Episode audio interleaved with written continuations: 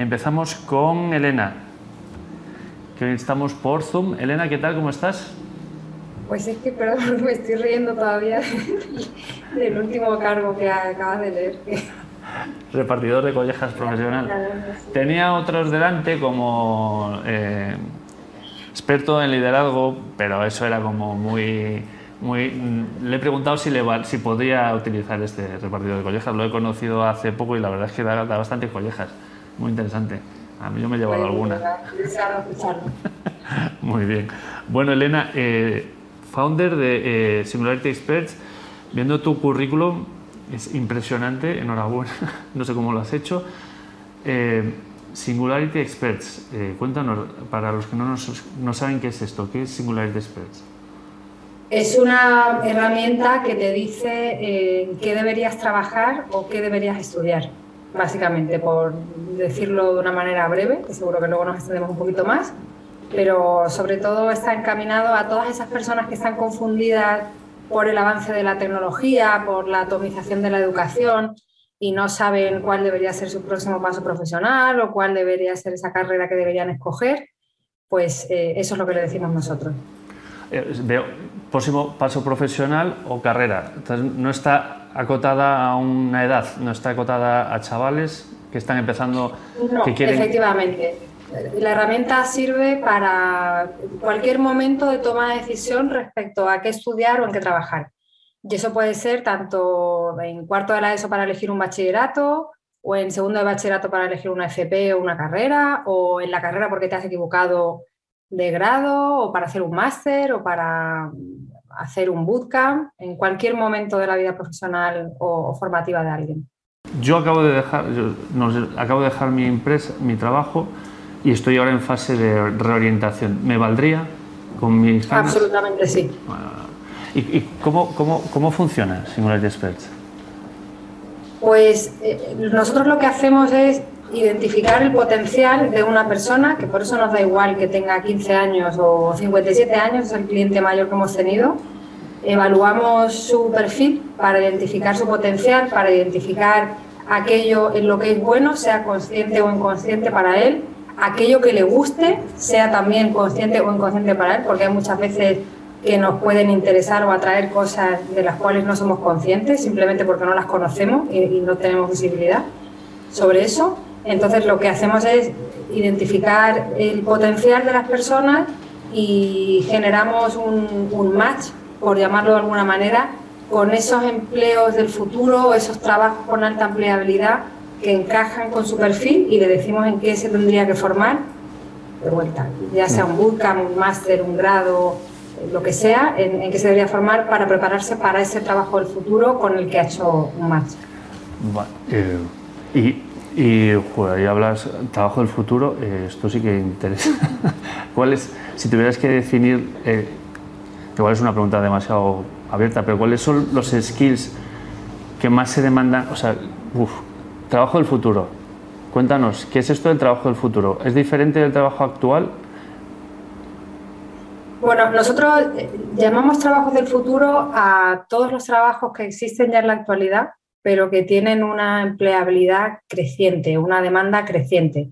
Nosotros siempre recomendamos trabajos que existen ya en la actualidad porque obviamente así como en una persona joven hay un decaraje entre que acaba el bachillerato, estudia la carrera y demás para incorporarse al mercado laboral, trabajamos también con muchas personas adultas que en seis meses, un año han cambiado de alguna manera su perfil profesional por la formación que han recibido y necesitan incorporarse ya. Entonces, siempre recomendamos trabajos que existen en la actualidad, pero que tienen una demanda creciente. Entonces, hay parte de esos trabajos, son algunos que no considerábamos hace 20 años, por ejemplo, pues un experto en ciberseguridad.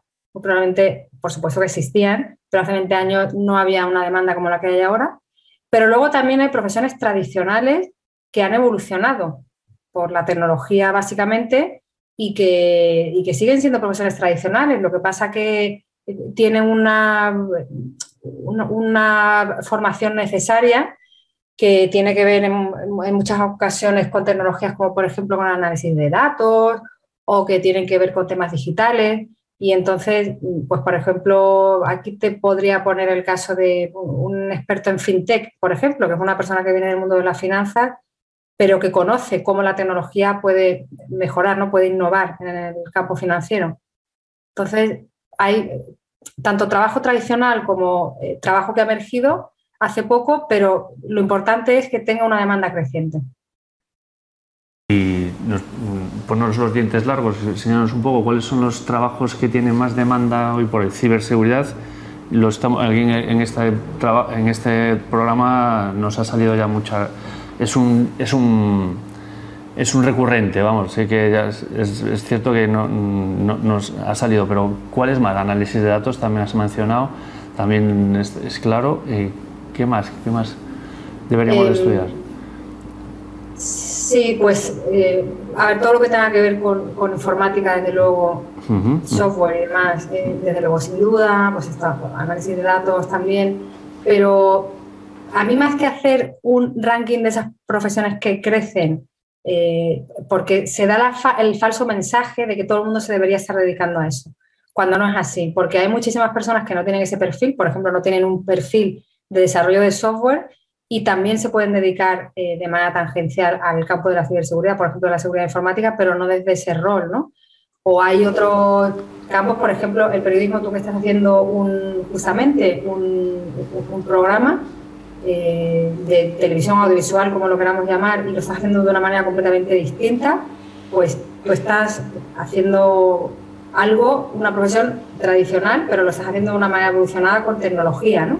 Y aquí también hay muchísimo futuro para eh, muchos campos dentro de la salud, de, la logística, del retail, de hasta del espacio, es decir, en todos los sectores, en todos, hay trabajos con demanda creciente en, en algunos de los puestos. Lo que pasa que, claro, que, normalmente siempre hay alguna tecnología por ahí involucrada. Yo es por salirme un poco de lo que del ranking este de los sí, días sí. más demanda sí, sí, pues porque si no luego la gente se frustra y dice yo no tengo ese perfil entonces qué pasa que yo no puedo formarme para nada con futuro.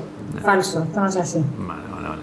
Entonces ¿cómo, cuál es el approach que deberíamos de hacer cuando estamos en esta en este impasse que, como el que tengo yo cómo deberíamos de pues mira lo primero que deberías conocer perfectamente bien es tu perfil, que muchas veces pensamos que porque ya somos adultos y tenemos muchos años de vida profesional, sabemos perfectamente que se nos da bien y que no, y esto no es así para nada, porque hay muchísimas cosas que hasta que no te las mide alguien externo y te lo compara con la media de la población, no tienes ni idea. Por ejemplo, el pensamiento computacional, que cuando relaciona con las habilidades de programación, pues esto hasta que no te lo mide no lo puedes saber, ¿no?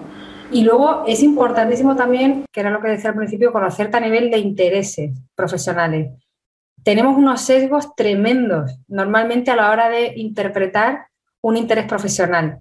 Y muchas veces decimos, no, como no, se me dan bien los números, pues mis intereses van más por el tema, por ejemplo, del derecho. ¿Y por qué? Porque justamente la profesión de abogado es algo que tenemos en la cabeza, que conocemos muy bien y lo tenemos como un referente pero hay muchísimas otras profesiones que seguro que nos gustarían tanto o más que la de abogado, por ejemplo, ¿eh? pongo un ejemplo, y que si no decodificamos bien eh, con un prisma de futuro aquellos intereses que nosotros tenemos, por ejemplo, cómo alguien puede saber si le gustaría un área de experiencia de usuario, por ejemplo, es un área muy concreta que responde a una combinación de intereses profesionales muy concretos. Normalmente una persona no lo puede saber, o, por ejemplo, un emprendedor. ¿no? Tú que estás haciendo eso ahora mismo, pues muy probablemente tu perfil responda al emprendedor, que es una combinación de intereses empresarial creativo. pues muchas personas, muy probablemente, bueno, y esto nos pasa a diario, decodifican esa combinación de intereses de una manera totalmente distinta. Entonces, piensan que sus intereses profesionales son otros. Entonces, lo, lo que hay que hacer, sin duda, de entrada es conocerse a uno mismo, antes que saber cuáles son los puestos que ahora mismo están creciendo más. Eso, es lo primero. Perfecto. Y una vez que nos conocemos, ¿cómo funciona Singularity o sea, ¿cómo, eh, leyendo, eh, aplicáis inteligencia artificial con, modelo? ¿Cómo, Sí. Eh, lo que hace es eh, una primera etapa de evaluación que identificamos hasta 50 variables de cada persona en escala de 1 a 100, que, bueno, que representa pues, lo que cada persona puede hacer, sabe hacer y quiere hacer, básicamente. Y lo que hace el modelo de inteligencia artificial es eh, generar todo un, índice de similaridades entre este perfil que aparece de cada persona con los más de 3.000 empleos del futuro que nosotros tenemos en nuestro modelo experto de conocimiento y lo que hace es generar este índice de similaridades y hace un ranking para poder identificar aquellos que encajan más contigo. Vale. Todos estos empleos bueno, están, por supuesto, descritos para que la persona cuando vea cuáles son los que encajan más con su perfil, los que se le van a dar mejor, los que le van a gustar más, eh, puede leer pues, en qué consiste ese trabajo. No siempre eh, los conocemos. Pues, por ejemplo, el trabajo de de experto en Big Data para eh, rendimiento de jugadores, por ejemplo. Bueno, pues él puede leer ahí exactamente en qué consiste ese trabajo, qué debería hacer, eh, por qué, por ejemplo, la tecnología del Big Data está impactando tanto en el sector deportivo, por ejemplo. Eh, siempre lee ejemplos de ese trabajo para que sepa que esto ya existe en la actualidad, que no es un taxi volador que nos lo acabamos de inventar y luego tiene una ruta formativa asociada a cada uno de los empleos para que sepa qué tendría que estudiar. Pues en este caso, si fuera un chaval, pues sería a lo mejor un, un grado en Business Analytics, más un máster de Big Data aplicado al mundo deportivo, o si fuera un adulto, pues podría hacer un bootcamp de análisis de datos en función de su formación anterior. Pues funciona así. Primero conocemos a la persona, segundo le hacemos el match por el empleo del futuro y tercero le recomendamos la ruta formativa. Eso es impresionante. Eh, vuestra base de datos, ¿de dónde beben? Eh, ¿Nacional, internacional? O sea, esto, lo que estás contando, másters, eh, ya lo ligo con tu formación, que veo que tienes una formación que no es tradicional, tiene parte tradicional, pero te has hecho, has estado en la Singularity University, que poca gente ha estado. ¿Y de dónde bebe Expert, Singularity Expert? Los, empleos los hemos desarrollado nosotros. Esto no viene de ninguna base de datos porque no, no, lo tiene nadie, o sea, ni el McKinsey Global Institute, ni el World Economic Forum, nadie tiene este mapeo, esto lo desarrollamos nosotros como parte del conocimiento de la empresa. Y luego las rutas formativas eh, vienen pues de, toda la prospección que hacemos eh, casi, te diría casi en tiempo real, casi en tiempo real, de toda la oferta que hay a nivel España eh, y luego los MOOC que tenemos, todos los cursos online que tenemos, estos a nivel global. Podemos profundizar mucho por ahí, pero no, podemos, ya me sacan la tarjeta del tiempo. Eh, tenemos que hablar de formación, te tengo que aprovechar. ¿Por qué te has formado tanto y qué consejo le darías? Yo tengo cuatro hijos, ¿qué consejo le darías a mis hijos sobre formación? Me he formado tanto porque soy muy curiosa, básicamente, por eso.